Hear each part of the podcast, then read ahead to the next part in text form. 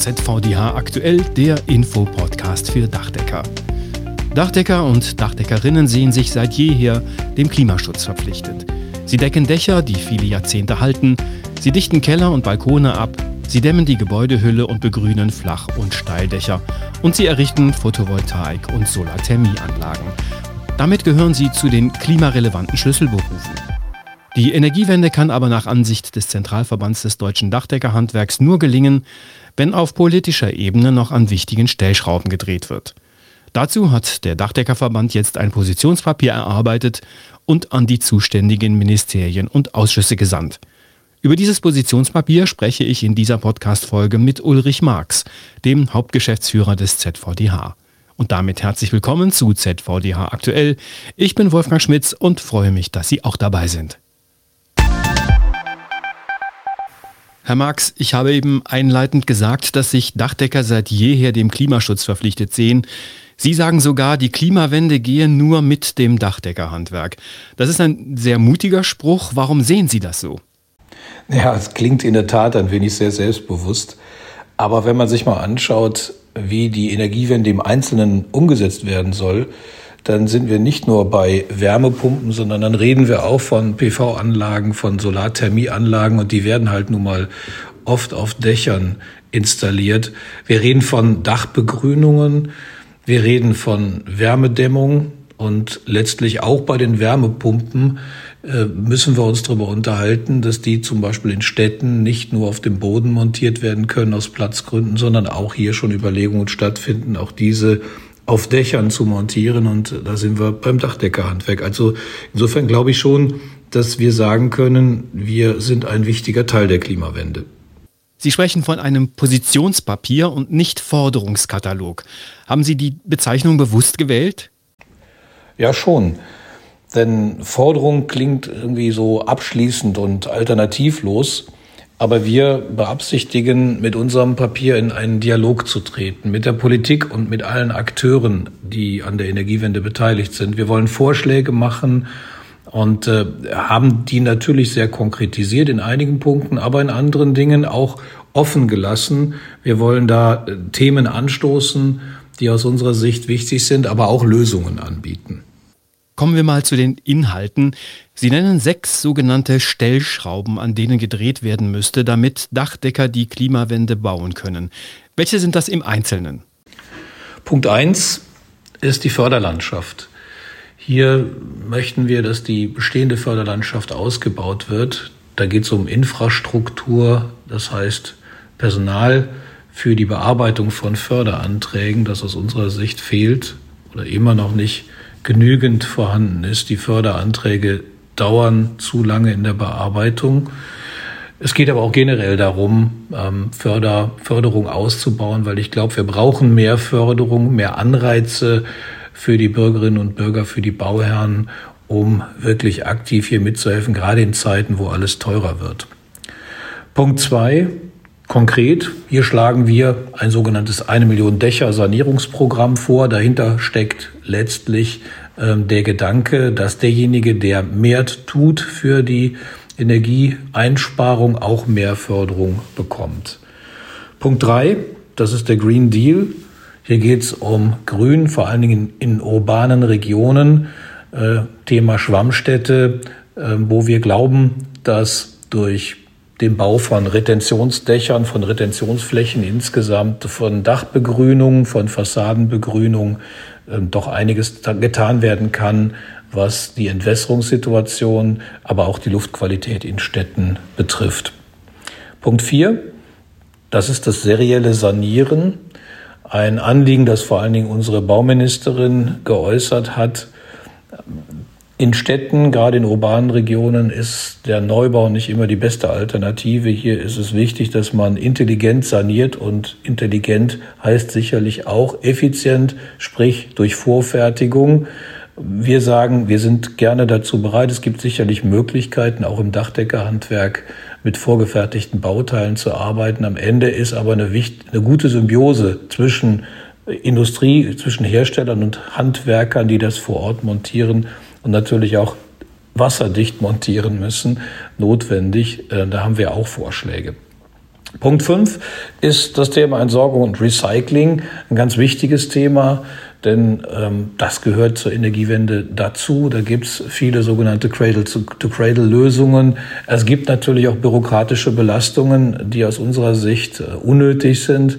Die haben wir in einem Zehn-Punkte-Programm zusammengefasst und äh, in unser Papier integriert. Und schließlich, last but not least, der Punkt 6, Fachkräfte das ist eigentlich noch das wichtigste Thema, denn ohne Fachkräfte, ohne gut ausgebildete junge Menschen in unserem Bereich geht gar nichts. Und äh, da haben wir auch Vorschläge, wie wir hier versuchen wollen, gerade im Bereich der Konkurrenz zur akademischen Bildung aufzuzeigen, dass gerade das Dachdeckerhandwerk ein unwahrscheinlich vielseitiges Handwerk ist und äh, tolle Perspektiven bietet für junge Menschen und auch solche, die sich in diesem Bereich fortbilden wollen. Fachkräfte sind ein gutes Stichwort. Die Bundesregierung hat ja kürzlich ressortübergreifend eine sogenannte Fachkräftestrategie veröffentlicht. Damit scheinen Ihre Wünsche aber noch nicht erfüllt zu sein. Naja, das Papier ist zumindest ein guter Ansatz. Die Dinge, die da drin stehen, können wir alle unterschreiben. Da geht es um gezielte Weiterbildung, um zeitgemäße Ausbildung. Da geht es auch um das wichtige Thema ähm, Einwanderung ausländischer Fachkräfte. Aber was da so ein bisschen noch fehlt, ist äh, zum einen das Thema Stärkung äh, des dualen Systems, gerade gegenüber der akademischen Bildung, Gleichwertigkeit von dualer Ausbildung und akademischer Bildung. Da reden zwar alle von, aber gelebt wird's in Wirklichkeit noch nicht. Wir erleben das ganz praktisch, wenn es darum geht, Werbung fürs Handwerk in den Schulen zu machen, dass da oft äh, geblockt wird und natürlich auch überkommene Vorstellungen in den äh, Köpfen vieler Eltern herrschen. Dagegen müsste aus meiner Sicht auch noch äh, gezielt Aufklärungsarbeit gemacht werden. Das gehört auch in ein solches Programm aus meiner Sicht rein. Also da kann noch einiges gemacht werden, aber da ist unser Zentralverband des deutschen Handwerks, gerade unser Handwerkspräsident, auch sehr stark unterwegs, ähm, diese Botschaft an die Bundesregierung zu tragen. Und was mir auch fehlt, ähm, ist noch ein klares Statement der Bundesregierung gegen das Ansinnen, das wir gerade erleben, nämlich wir brauchen Fachkräfte, also können wir auch Ungelernte nehmen. Das erleben wir ja gerade im Bereich Wärmepumpe, wo gesagt wird, man kann so einen Wärmepumpentechniker, äh, den kann man in ein paar Wochen ausbilden. Ähm, und dann kann der also auch helfen, äh, diesen Engpass bei der Installation von Wärmepumpen zu beseitigen. Ähm, da wehren sich schon die Kollegen aus dem SAK-Handwerk zu Recht dagegen. Und wir sagen auch, lasst uns doch zunächst mal das Fachkräftepotenzial, das wir haben in den Klimahandwerken, ob das äh, die E-Handwerke sind, SAK oder auch wir im Dachdeckerhandwerk, lasst uns das zusammen heben ähm, lasst uns das durch gute Fortbildung, gute Ausbildungsprogramme und vor allem durch, durch Kooperationen dieser Gewerke heben. Und da finde ich es zum Beispiel sehr gut, dass äh, die Bundesregierung, in dem Fall ist es das Wirtschafts- und Klimaschutzministerium, auch solche ähm, Zirkel hat, solche Arbeitsgruppen, Fachgruppen, wo diese Gewerke äh, zusammenkommen, wo wir auch mitreden können und damit äh, auch eine Fachkräftestrategie entwickeln. Hier würde ich mir natürlich wünschen, dass die beteiligten Ministerien noch enger zusammenarbeiten. Also gerade Wirtschaft und Klima und Arbeitsministerium äh, müssten hier zusammenwirken und eine gemeinsame Strategie entwickeln. Und dann wäre ich auch wirklich zufrieden. In Ihrem Positionspapier sprechen Sie auch die Themen Photovoltaik und Gründach an. Sie haben es eben ja schon angedeutet, da möchte ich noch gerne ein bisschen tiefer reingehen. Wo sehen Sie die Optimierungsmöglichkeiten in diesen Bereichen?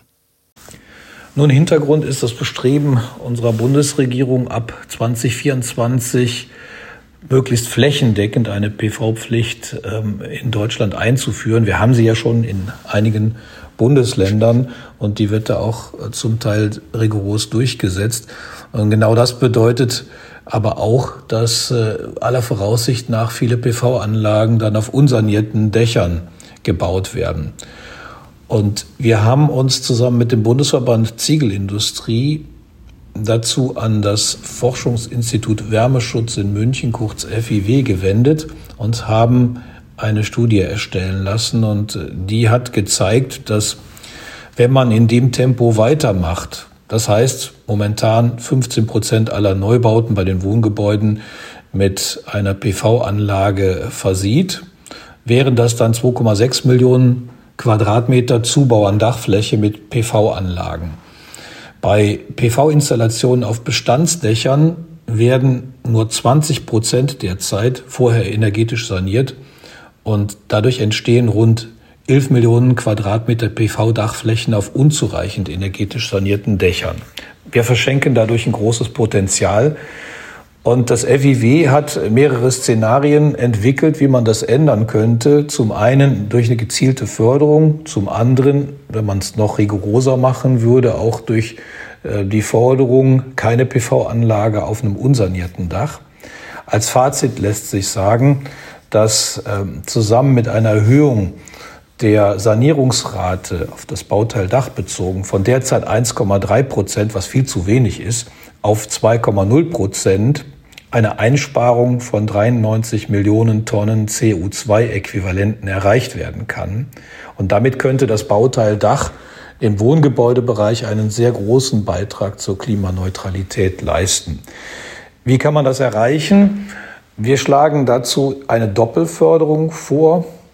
Und zwar so, dass derjenige, der äh, gleichzeitig eine Wärmedämmung und eine PV-Anlage äh, durchführt, ähm, dass der eben zusätzlich zu der bisherigen Einzelförderung für die Wärmedämmung, die runtergesetzt wurde ja durch das BEG von 20 auf, 5, auf 15 äh, Prozent, wieder raufgesetzt wird auf 20 Prozent, zusätzlich nochmal 25 Prozent für die Errichtung einer PV-Anlage bekommen kann und wir so einen sehr großen Anreiz schaffen für den Bauherrn, gerade bei steigenden Baukosten, ähm, beides zu tun.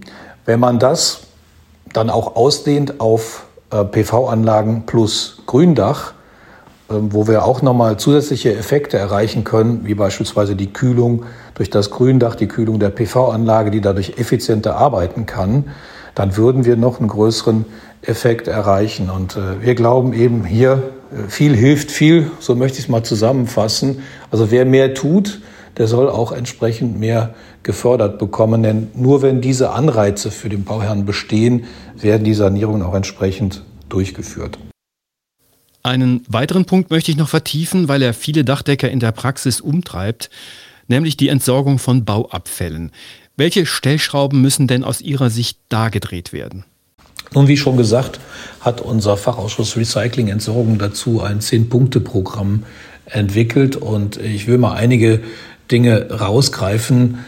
Wir haben momentan immer noch ein Problem mit einigen Materialien in der Entsorgung. Als Stichwort seien hier asbesthaltige Bitumenbahnen genannt.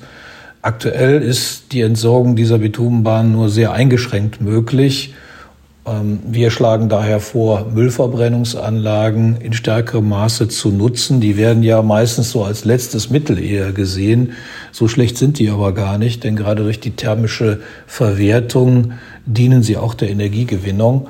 Und ähm, hier könnten wir ein Problem äh, lösen, denn das wäre die beste Möglichkeit, auch gerade mit asbesthaltigen Bitumenbahnen umzugehen.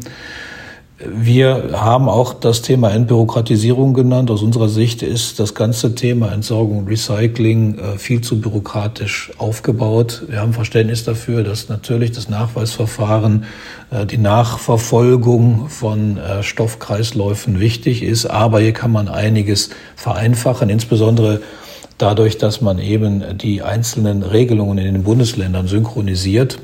Man könnte auch über ein bundesweit einheitliches Materialkataster nachdenken. Das würde die Planbarkeit für unsere Betriebe deutlich erhöhen. Wir sind im Gespräch schon mit äh, vielen Herstellern von Dachbaumaterialien zum Thema Recyclingfähigkeit von Produkten. Hier muss noch Aufklärung betrieben werden, äh, nicht nur im Sinne von Marketing, sondern äh, wirklich echte Recyclingfähigkeit, weil das auch die Bauherren heute wissen wollen. Die interessieren sich dafür, die fragen auch beim Dachdecker nach. Also da gibt's eine ganze Menge Punkte, über die es sich lohnt nachzudenken und die haben wir mal als Denkanstoß in unserem Papier zusammengefasst. Vielen Dank, Ulrich Marx, Hauptgeschäftsführer des ZVDH. Dankeschön. Das war ZVDH aktuell, der Infopodcast für Dachdecker, Ausgabe 3. November 2022.